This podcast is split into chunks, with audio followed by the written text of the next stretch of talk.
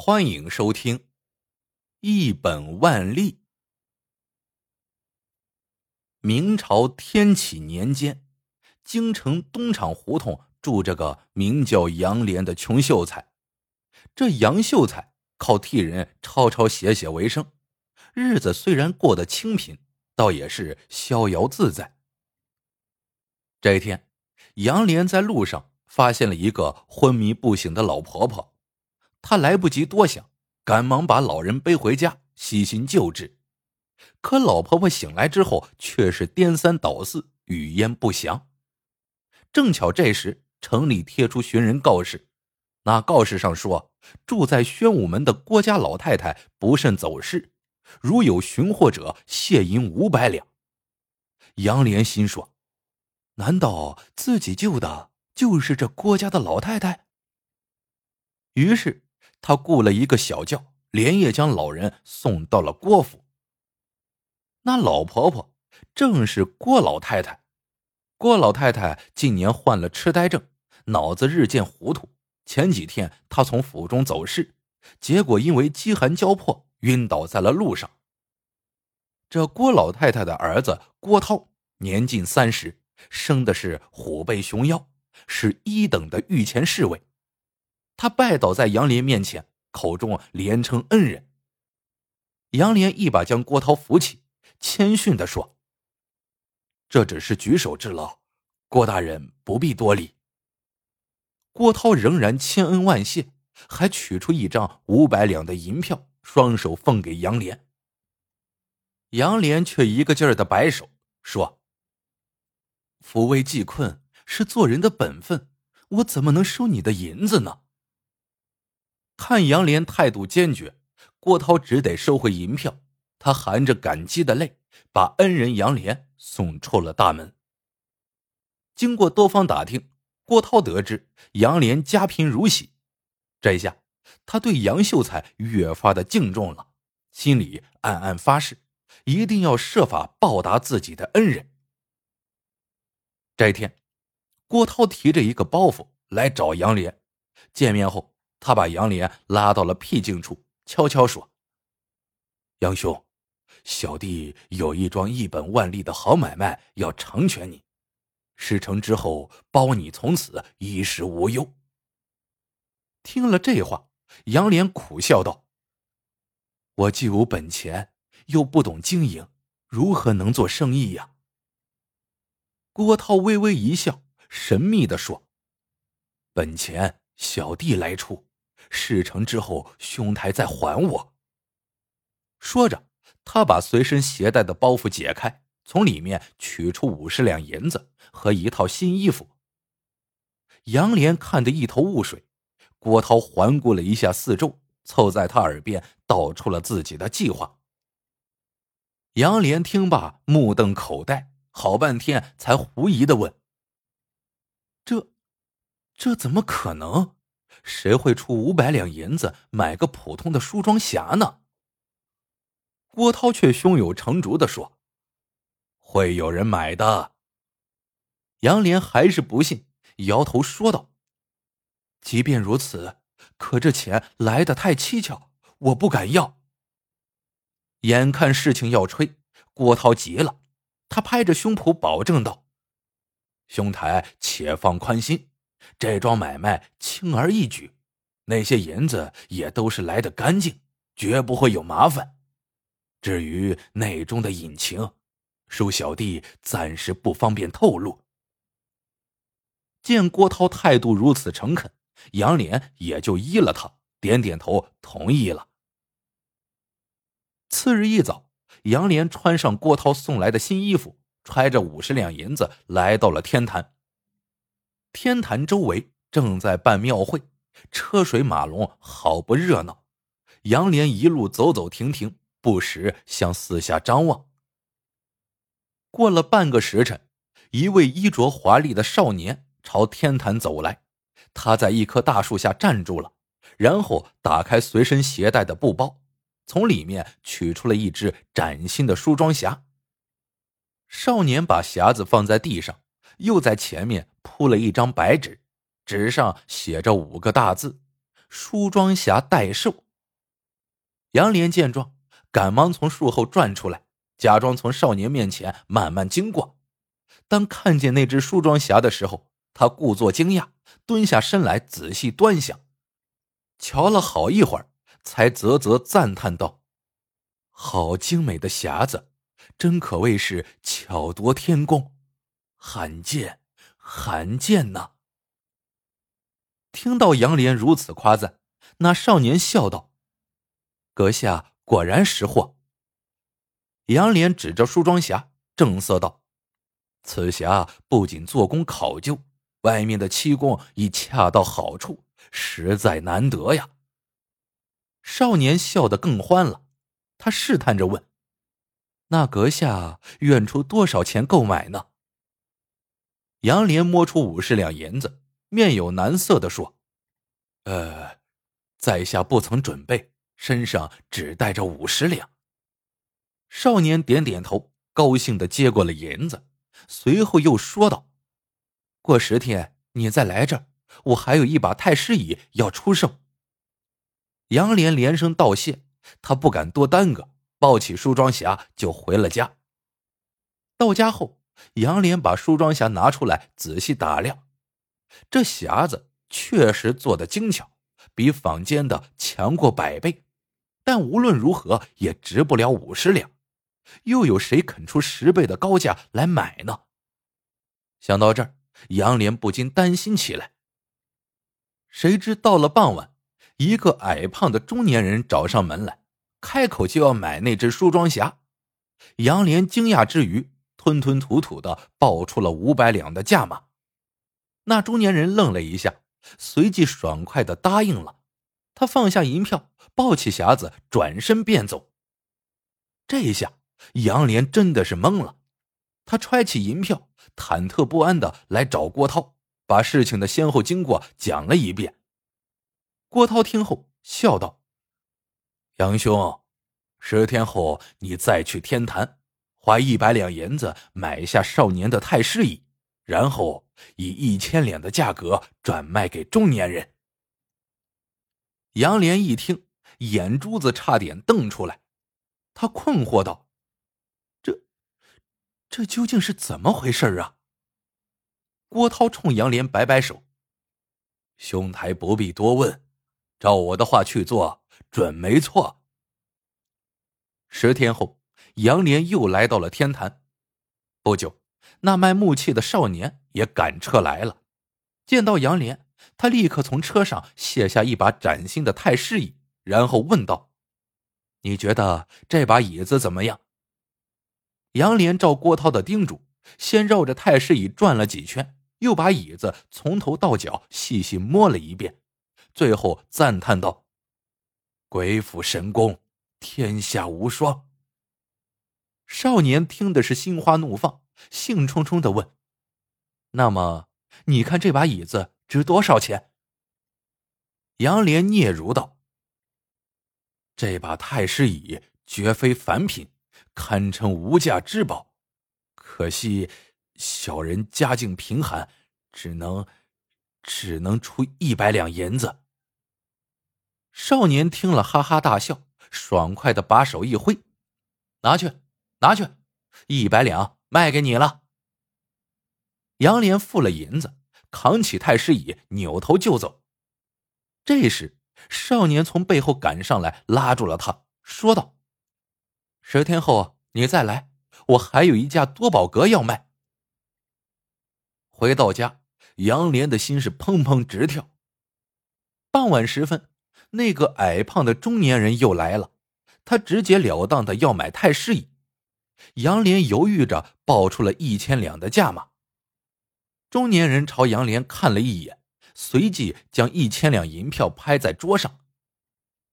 中年人走后，杨连又去找郭涛。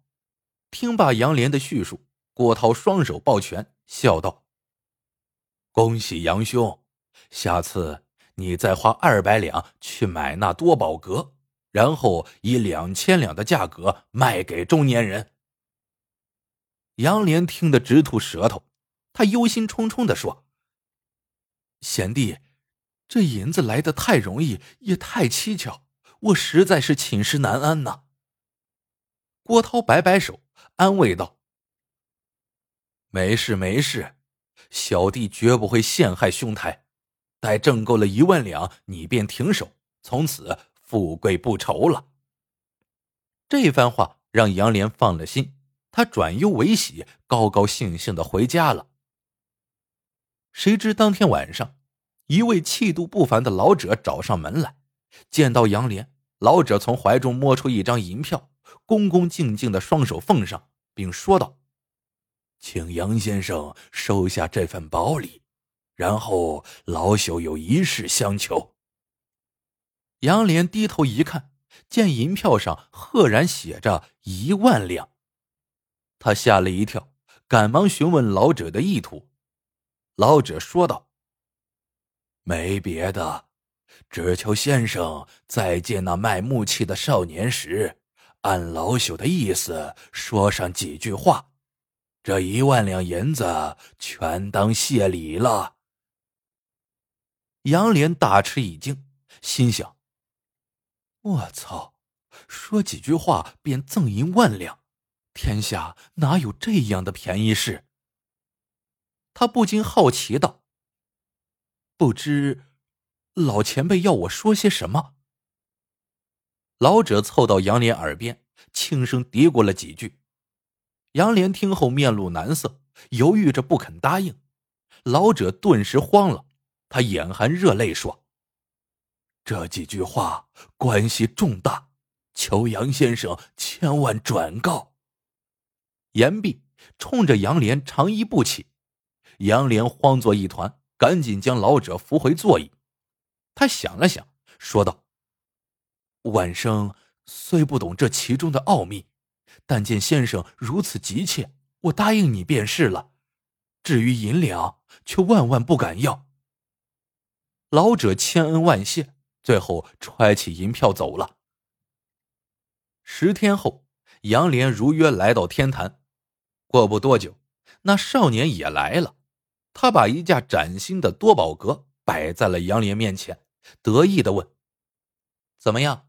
你瞧它值多少钱？”谁知杨莲朝多宝阁斜了一眼，冷冷的说道：“雕虫小技，一文不值。”听了这话，少年脸上的笑立刻僵住了。他冲杨莲生气的问：“这么漂亮的多宝阁，我费了好久才做成，你凭什么说是雕虫小技？”杨莲不屑的撇撇嘴：“夜郎自大，可笑，可笑。”少年满脸通红，憋了半天才问。你先前买去的两件木器远不如这多宝阁，为何当时那般夸赞？杨莲冷笑道：“当初我以为你急等钱用，所以就买了那两件破玩意儿。”见少年气得浑身发抖，杨莲又继续说道：“小兄弟，我奉劝你一句，别再劳神费力做木匠了。”有那闲工夫，还不如多读些圣贤书，干点有意义的事。少年听得牙根紧咬，突然，他把两根指头放到唇边，打了声呼哨。一眨眼的功夫，四下里冒出了许多带刀的武士，领头的竟是郭涛。